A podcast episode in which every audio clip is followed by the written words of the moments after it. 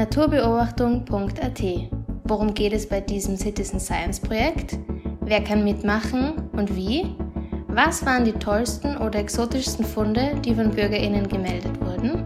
Diese und weitere Fragen erkunden wir heute gemeinsam mit Gernot Neuwirth und Roswitha Schmuck vom Naturschutzbund Österreich bei Wissen macht Leute, dem Citizen Science Podcast von Österreich forscht, hier auf Radio Orange 94.0. Bleiben Sie dran!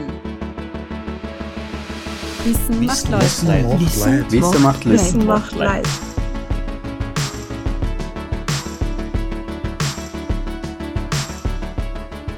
Hallo und herzlich willkommen bei Wissen macht Leute, dem Citizen Science Podcast von Österreich forscht, bei dem sich alles rund ums Thema der Bürgerinnenwissenschaft dreht. Hier auf Radio Orange 94.0.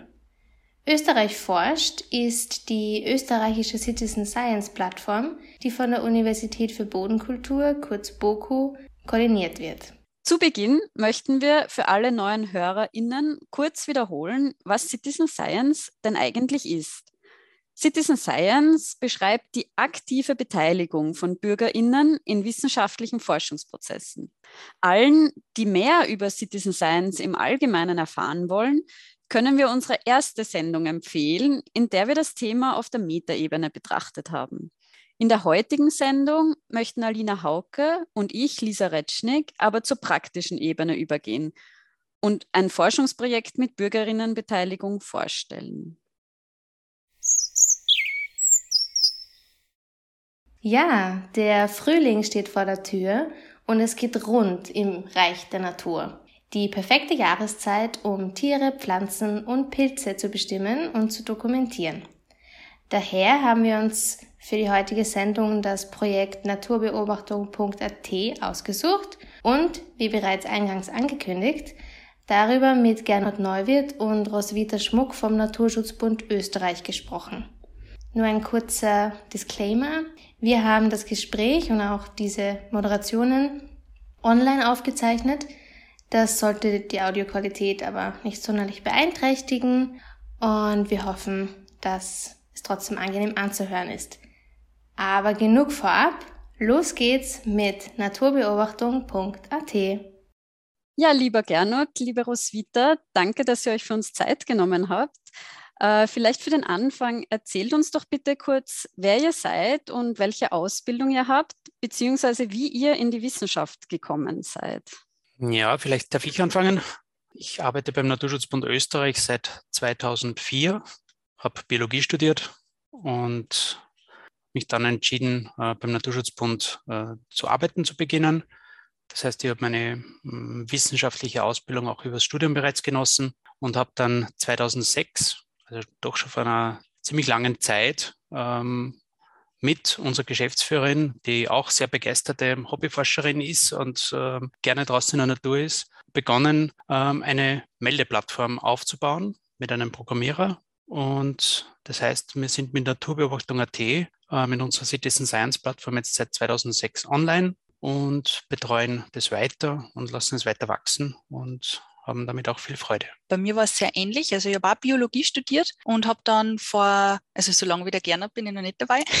Ich habe äh, letztes Jahr dann die Möglichkeit gekriegt, ähm, bei Naturbeobachtung.at beziehungsweise beim Naturschutzbund ähm, mitzuarbeiten und bin ganz begeistert.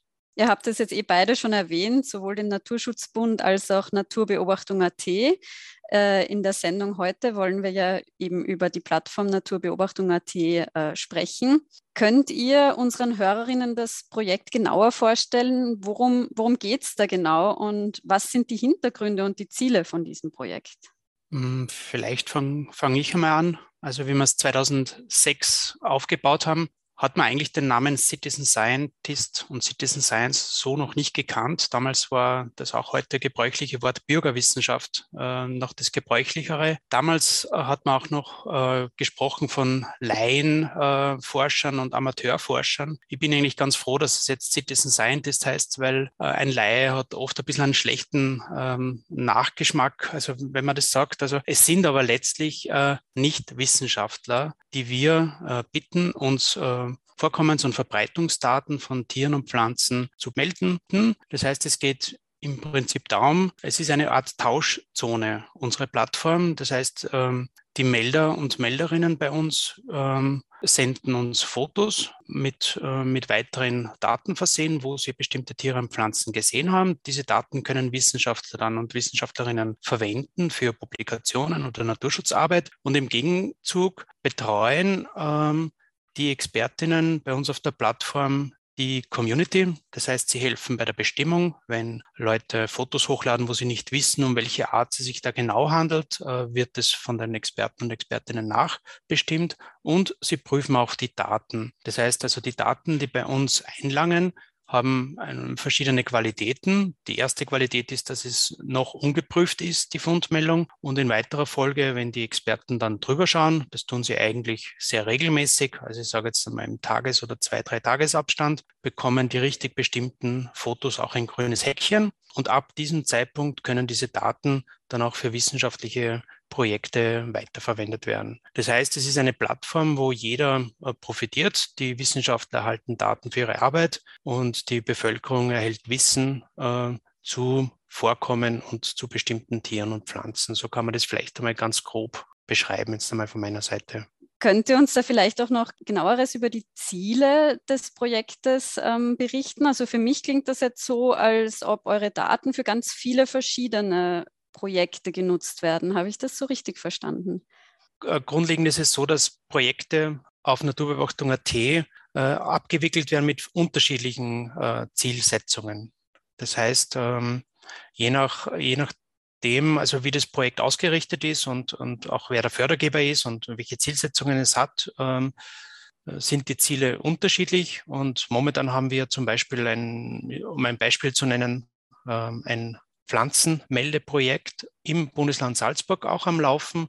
Da ist auch ein Schulschwerpunkt daran gekoppelt. Das heißt, momentan sind Salzburgs Schülerinnen und Schüler in den Auen, hoffentlich, und melden viele Frühjahrsblüher. Ähm, es läuft eigentlich sehr gut. Also für das Bundesland Salzburg sind die Zahlen eigentlich ähm, so recht motivierend. Wir haben jetzt 2700 Schüler und Schülerinnen, die sich da angemeldet haben und die machen an der Aktion äh, mit. Und das ist ein sehr niederschwelliger Ansatz. Da geht es weniger um, um die hochwertigen Daten. Da geht es einfach darum, dass wir Citizen Science als Möglichkeit auch mitnehmen, um im ähm, Bewusstseinsbildungsbereich, im äh, pädagogischen Bereich ähm, auch etwas ähm, zu erreichen. Und vielleicht, um den Ball jetzt doch an dich auch weiterzuspielen, Roswitha, vielleicht du hast ja auch zwei Projekte, die du betreust, also die ein bisschen andere Zielsetzungen haben. Und vielleicht magst du da kurz berichten. Genau, also das eine Projekt, das ist im Land Steiermark und ähm, beschäftigt sich mit Amphibien und Reptilien. Ähm, prinzipiell ähm, haben wir da verschiedene Projektpartner, mit deren Hilfe ähm, wir dieses Thema an die Leute bringen wollen. Und es werden, es werden einfach auch, so wie der Gernot vorher schon gesagt hat, ähm, Bilder gemeldet, hochgeladen und von Experten dann bestimmt. Und das zweite ist ein österreichweites Projekt ähm, über Insekten. Mm, da ist ganz spannend, ähm, wir wollen äh, alle, die mitmachen wollen, zu Insektenkennen ausbilden. Ähm, wir haben dazu ein Zertifikat, äh, was wir aus, ähm, austeilen können. Und damit man dieses Zertifikat kriegt, muss man aber natürlich auch ein bisschen was dafür tun. Das besteht aus drei Teilen. Wir haben äh, vorgesehen, dass die Leute die äh, Insekten draußen selber suchen, fotografieren und melden. Ähm, zusätzlich wird es ein Quiz geben. Das wird ab April jetzt dann ähm, online verfügbar sein. Das ist auch ganz was Spannendes. Und zusätzlich wird in den verschiedenen Bundesländern von den äh, Landesgruppen äh, Veranstaltungen geben, wo man sich über Insekten informieren kann. Äh, jede Landesgruppe macht verschieden viele Veranstaltungen. Teilweise sind es Exkursionen, teilweise sind es Vorträge, vielleicht sind es auch Online-Vorträge, was auch ganz spannend ist. Äh, und sie informieren über verschiedenste Insektengruppen. Also nicht nur über Hummeln und Schmetterlinge, sondern auch über vielleicht weniger bekannte Sachen wie Schwebfliegen und auch über Heuschrecken. Ihr habt jetzt auch schon ganz verschiedene Zielgruppen erwähnt. Also gerne, du hast vorher Schüler und Schülerinnen angesprochen. Ähm, wer kann denn bei euren Projekten alle mitmachen? Ist das eben jetzt nur auf Schüler, Schülerinnen beschränkt? Äh, ist das auf bestimmte Regionen beschränkt? Muss man schon Vorwissen mitbringen? Oder kann da auch ich ohne jegliche Vorkenntnisse einfach mitmachen? Ja, prinzipiell kann jeder mitmachen. Also die Beispiele, die wir jetzt eben erwähnt haben, sind eben Zielsetzungen aus Projekten. Aber über Naturbeobachtung.at finden nicht nur Projekte äh, statt, sondern es ist eine Meldeplattform, die man jederzeit und die äh, jede und jeder auch nutzen kann. Es ist auch gar kein Vorwissen äh, nötig, ganz im Gegenteil. Ähm, als Naturschutzbund haben wir auch die Aufgabe, ähm, Wissen zu vermitteln, Bewusstsein äh, zu fördern und zu schaffen für die reichhaltige Natur, die es zumindest stellenweise noch gibt, und auch die Artenkenntnis zu heben. Das ist auch ein ganz wichtiger Punkt, umso mehr, ähm, ihr werdet es ja wissen, an der BOKU teilweise auch, also oft diese Grundlagenforschung, diese die grundlegenden Wissensvermittlungen zu, zur Artenkenntnis werden einfach auch im Schulbereich und im universitären Bereich immer weniger. Uh, umso wichtiger ist es dann auch mit, mit solchen uh, Plattformen, wie es naturbeobachtung.at ist, auch hier Wissen zu vermitteln und die Artenkenntnis zu erhöhen. Und mitmachen kann eben jeder. Man muss nicht einmal äh, wissen, um welche Art es sich handelt, die man hier fotografiert hat, weil man eben Fotos auch als unbestimmt äh, markiert hochladen kann, woraufhin äh, die Community und in weiterer Folge die Experten und Expertinnen das Foto dann bestimmen können. Also das ist der einfachste Weg. Wir haben außerdem ein Diskussionsforum angehängt oder das ist Teil der Plattform, ebenfalls schon seit 2006 und da haben wir schon weit über 200.000 Textbeiträge auch, die in aller Regel äh, die Aufgabe haben, äh, zu fragen, liebe Leute, was habe ich hier gesehen oder könnt ihr mir hier bitte weiterhelfen? Das heißt also, es ist ganz bewusst so, ähm, dass wir unsere Plattform auch als Art Biologikum sehen, das heißt, wo wir die Leute auch weiter ausbilden wollen und ich muss sagen, ich kenne einige Melder und Melderinnen seit der Geburtsstunde, seit 2006. Und die haben damals ganz zaghaft angefragt, ähm, welche Art es sich hier handelt. Und die sind mittlerweile auch selber ähm, so weit fortgeschritten äh, in der Artenkenntnis, dass sie ihrerseits jetzt Neulingen helfen, die auf die Plattform dazustoßen. Eine kleine Einschränkung vielleicht noch, wenn ich es noch anhängen darf, ist, ähm, wichtig ist, dass man sich registriert und anmeldet. Ähm, das hat einfach auch den Sinn, dass unsere Experten und Expertinnen für Fragen äh, die Melderinnen erreichen müssen. Das heißt, die Zielsetzung ist natürlich in erster Linie Daten zu erhalten, mit denen wir arbeiten können. Und hier braucht es oft einfach Nachfragen von, von Experten, die zum Beispiel sagen, gibt es ein weiteres Foto, weil man zum Beispiel jetzt den Schmetterling nur von der Unterseite, also von der Flügelunterseite her äh, bestimmen kann und so weiter. Das ist eigentlich die einzige Einschränkung. Wenn nicht, kann man loslegen und je nachdem, wie man es lieber hat, kann man mit einem Fotoapparat rausgehen, Fotos schießen und dann am Abend zum Laptop oder zum Rechner gehen, hochladen und melden. Oder man lädt sich die App runter und geht mit der dann raus. Wir würden gerne jetzt in einem nächsten Schritt übergehen zu eurem Citizen Science Aspekt. Äh, Gernot, du hast es eh schon am Anfang erwähnt. Äh, seit 2006 gibt es das Projekt schon. Damals äh, hat es das Schlagwort Citizen Science noch gar nicht gegeben, sondern es hat damals Bürger, Bürgerinnenwissenschaften geheißen. Wie ist es damals dazu gekommen, dass ihr diesen Schritt gemacht habt, äh, dass ihr gesagt habt, wir wollen jetzt auch ähm, Beobachtungen von Bürgern und Bürgerinnen mit einnehmen? Dadurch, dass die Roswitha da noch nicht dabei war, werde ich das vielleicht beantworten. Im Prinzip ist es darum gegangen, ähm, Naturbeobachtung.at ist auch ein bisschen das Produkt einer Art Machbarkeitsstudie, äh, die damals entstanden ist, ähm, auf der BOKU.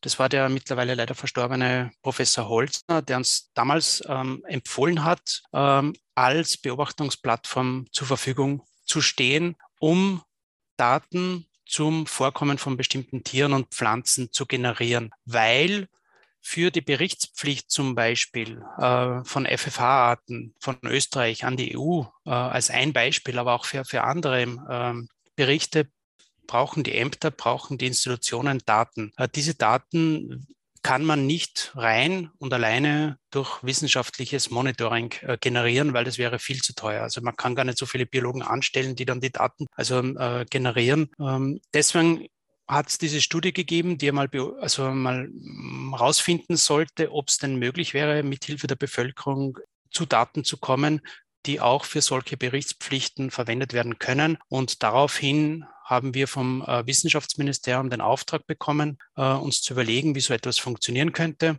Und das war letztlich dann auch die Geburtsstunde, äh, wie wir 2006 mit dem ersten Prototypen äh, unserer Plattform online gegangen sind. Äh, damals waren wir recht stolz, weil wir 29 Tier- und Pflanzenarten gehabt haben, die wir melden hat können. Äh, von der Technologie waren wir damals einer der ersten, die damit rausgegangen sind.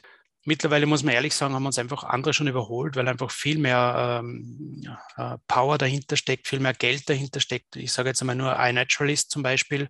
Die haben einfach ganz andere äh, Summen im Hintergrund, wie sie im Marketing wie in der Technik Dinge voranbringen. Trotzdem ähm, läuft auch unsere Plattform mit jedem Jahr erfolgreicher. Wir haben jetzt gerade den Jahresbericht 2021 fertiggestellt, der jetzt in Druck geht. Das wird ein über 100-seitiges Konvolut mit schönen Bildern und interessanten Meldungen, das wir rausbringen werden. Und wir haben auch letztes Jahr 140.000 Fundmeldungen erhalten von unseren Meldern und Melderinnen. Und dabei waren auch wieder einige sehr besondere ähm, Arten, auch Erstnachweise für Österreich, die wieder gemeldet worden sind. Und genau, also das ist so die Spange von 2006 bis heute äh, im, im Kurzdurchlauf unserer Plattform. Kurz noch eine Nachfrage, weil es vielleicht nicht alle Hörerinnen wissen, was das bedeutet. Könntest du vielleicht kurz erklären, was die Abkürzung FFH, also die FFH-Richtlinie, bedeutet? Also es steht für Fauna Flora Habitat Richtlinie und im Prinzip sind in dieser, in dieser Richtlinie Arten gelistet, die eine besondere Schutzwürdigkeit haben und die EU-weit äh, diese Schutzwürdigkeit auch genießen sollen. Genau, wir haben jetzt gerade geredet, wie ihr dazu, wie ihr euch dazu entschlossen habt, äh, die Citizens, also damals noch die Bürger und Bürgerinnen, ähm, in das Projekt einzubinden. Wie erlebt ihr diese Zusammenarbeit? Wie ist das für euch? Roswitha, möchtest du dazu was sagen? Mm, ja, ich kann gerne was dazu sagen, aber nachdem ich halt noch nicht so lange dabei bin, habe ich jetzt auch noch gar nicht so viele Erfahrungen damit. das muss ich ganz ehrlich sagen.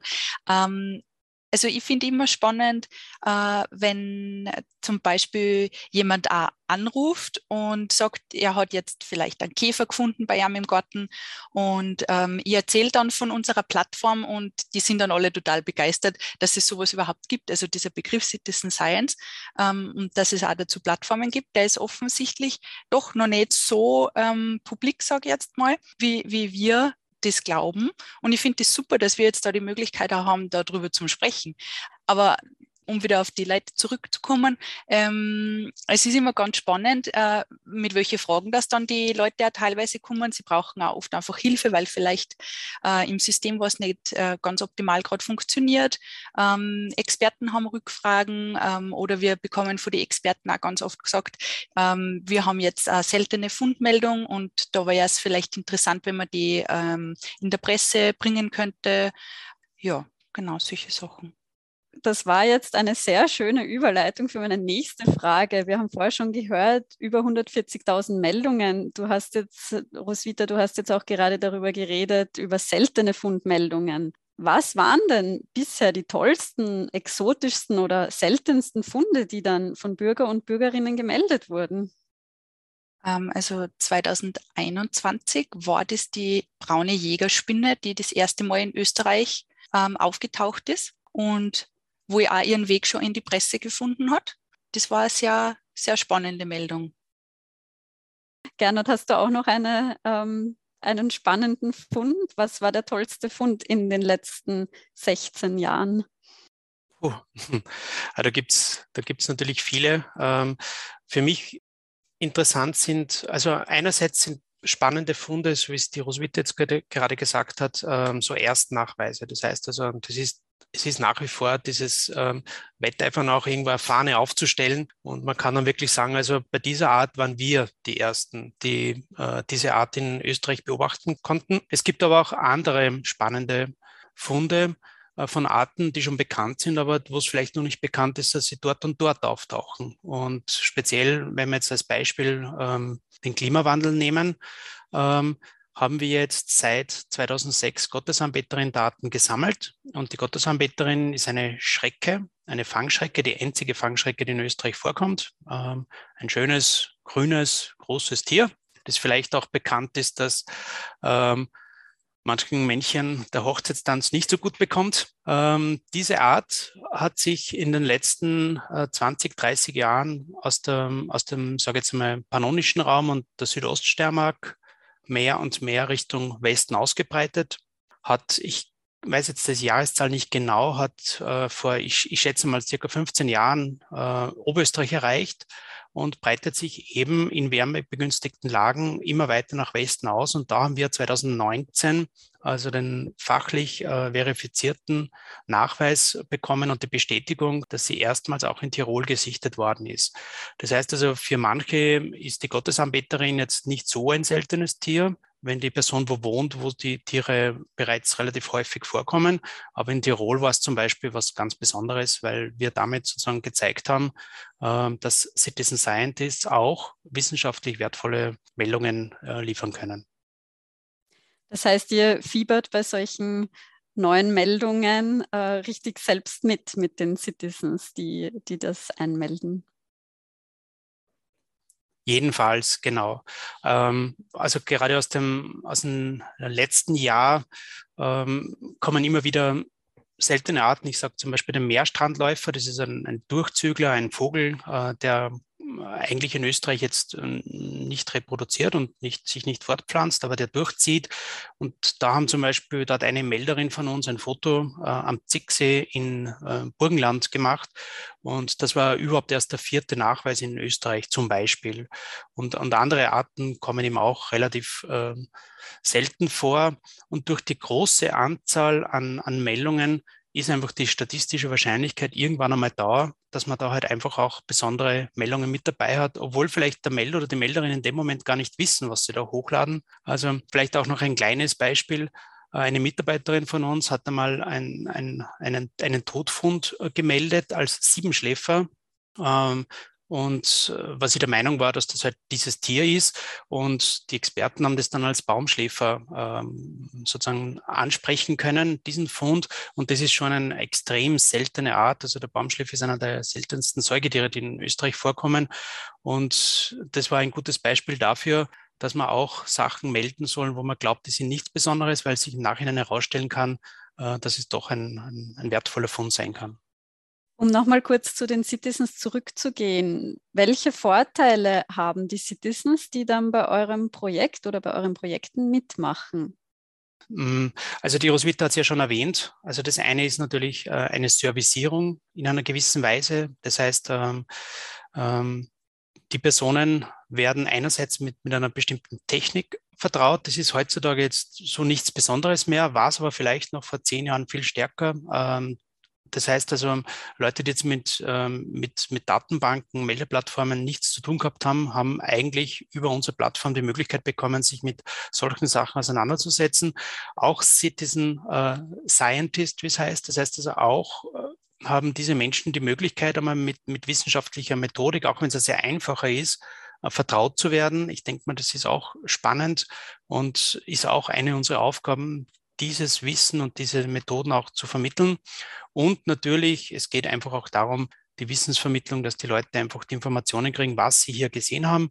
Bei uns sind das ähm, Personen, die dahinter stehen. Also wir haben an die knapp 50 äh, Fachexpertinnen und Fachexperten aus den verschiedensten biologischen Richtungen, die hier äh, zu allermeist ehrenamtlich äh, sich die Fotos durchsehen und äh, bewerten und bestimmen. Und das ist natürlich schon ein, ein, Riesen, ein Riesenvorteil und da freuen sich die Leute natürlich auch, äh, wenn sie entweder die Bestätigung bekommen, dass sie was richtig bestimmt haben oder einfach die Informationen, was sie denn da hier gesehen haben.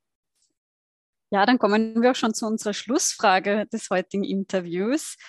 Was war in, während dieser Zeit der Zusammenarbeit euer Höhepunkt mit Citizen Scientist? Was hat euch am meisten geprägt oder beeindruckt?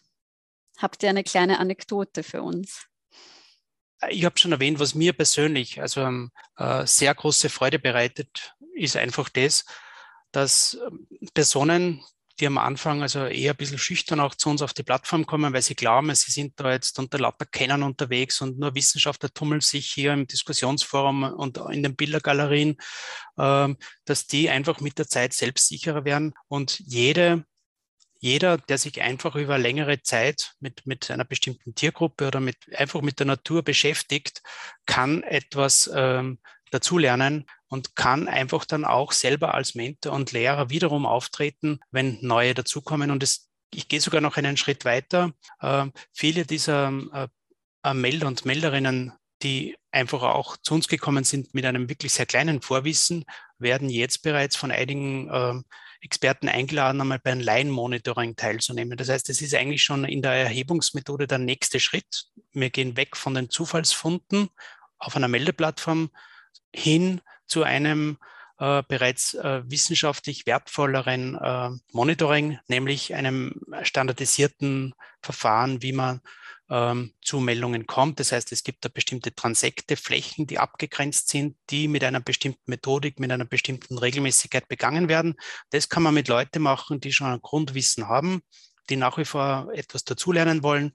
Das sind eigentlich schöne Sachen. Und manche von den Personen, und das freut die Personen besonders, und das ist auch eine Aufgabe, die für uns wichtig ist, dass wir mit den Daten etwas machen, die Daten verwenden, nicht irgendwo bei uns in der Datenbank verschimmeln lassen, dass diese Melder und Melderinnen teilweise auch schon als Co-Autorinnen und Co-Autoren bei fachlichen Publikationen mit dabei waren, weil sie einfach diese Meldungen auch äh, abgegeben haben, äh, beziehungsweise einen Beitrag dazu geleistet haben, dass so weit gekommen ist. Und das ist eigentlich ein schönes, wie soll ich sagen, eine schöne Entwicklung, die eigentlich den Vorteil von Citizen Science zeigt, ähm, dass wenn, wenn man Freude an etwas hat und, ähm, und das gerne macht, und seine Freizeit dafür auch verwendet, dass man da sehr wohl auch also zu einem, sage jetzt einmal, zu einem kleinen Wissenschaftler oder zu einer kleinen Wissenschaftlerin werden kann. Wir bemühen uns, dass wir jede Woche, also ja, jetzt in der kalten Jahreszeit ist es noch ein bisschen schwierig, aber jetzt wird es ja wieder wärmer und äh, auch die Tage werden länger und die Zeit länger, die man beobachten kann draußen. Ähm, und es kommen einfach wieder viele, viele Beobachtungen herein, die wir durchgehen und ähm, ähm, die vielleicht für uns äh, einfach sehr spannend sind, weil es schöne Bilder sind, also sehr, sehr ästhetische Bilder teilweise oder auch sehr spannende äh, Fundmeldungen, so wie wir es vorher schon äh, besprochen gehabt haben. Ähm, und wir wollen einfach für unsere ähm, für unsere Benutzer den einmal zusammenfassen und wir suchen da jede Woche fünf raus, die wir dann im Forum posten und da kommen dann auch sehr oft sehr, sehr nette Kommentare zu diesem Best-of dazu, ähm, dass das sehr äh, sehr dankend aufgenommen wird. Also die Leute freuen sich ja drüber, dass man dann da nochmal so einen kleinen, äh, so einen kleinen Rückblick drüber macht. Ja, vielen lieben Dank für das Interview. Es hat wirklich Spaß gemacht und ich hoffe, wir haben jetzt ganz viele Hörer und Hörerinnen begeistern können, wo die warme Jahreszeit wieder beginnt, äh, dass sie auch mal beim nächsten Sonntagsspaziergang mit dem Handy, mit der Kamera Fotos machen und bei, bei Naturbeobachtung.at hochladen. Danke. Danke. Auch ich möchte mich nochmal bedanken, die Möglichkeit bekommen zu haben, auch unsere Plattform, die ich für die beste der Welt halte, natürlich bewerben zu dürfen. Und ich würde mich freuen, wenn wir möglichst viele Melder und Melderinnen ähm, auch neue dazu bekommen. Gut, nun sind wir auch schon am Ende dieser Ausgabe von Wissen macht Leute hier auf Radio Orange angekommen und möchten uns nochmals ganz herzlich bei Gernot und Roswitha für das spannende Gespräch bedanken. Wir hoffen, Sie konnten sich vieles mitnehmen und sind inspiriert, jetzt raus in die Natur zu gehen und mitzuforschen. Alle Informationen zum Projekt finden Sie auf naturbeobachtung.at Informationen zu Citizen Science sowie eine Übersicht von aktuellen Projekten, bei denen Sie außerdem noch mitforschen können, finden Sie auf www.citizen-science.at, der Website von Österreich forscht. Falls Sie noch mehr ins Thema Citizen Science eintauchen wollen, laden wir Sie außerdem herzlichst dazu ein, an unserer Konferenz im Juni teilzunehmen wo wir sowohl Wissenschaftlerinnen als auch Bürgerinnen willkommen heißen möchten. Diese österreichische Citizen Science Konferenz wird von 28. bis 30. Juni 2022 in Dornbirn in Vorarlberg stattfinden. Nähere Informationen dazu finden Sie ebenfalls auf citizen-science.at. Wir würden uns natürlich sehr freuen, Sie dort zu begrüßen. Bei Fragen, Anregungen oder auch für Feedback zu dieser Sendung oder auch zur Sendereihe allgemein können Sie uns gerne via E-Mail an wissenmachtleute.u94.at oder an office at citizen-science.at kontaktieren. Wir von Wissen macht Leute freuen uns auf jeden Fall schon auf die nächste Sendung hier auf Radio Orange 94.0 und wünschen Ihnen bis dahin alles Liebe. Vielen Dank für Ihre Aufmerksamkeit und forschen Sie mit. Wissen, macht Leid. Wissen macht Leid. Wissen macht Leid.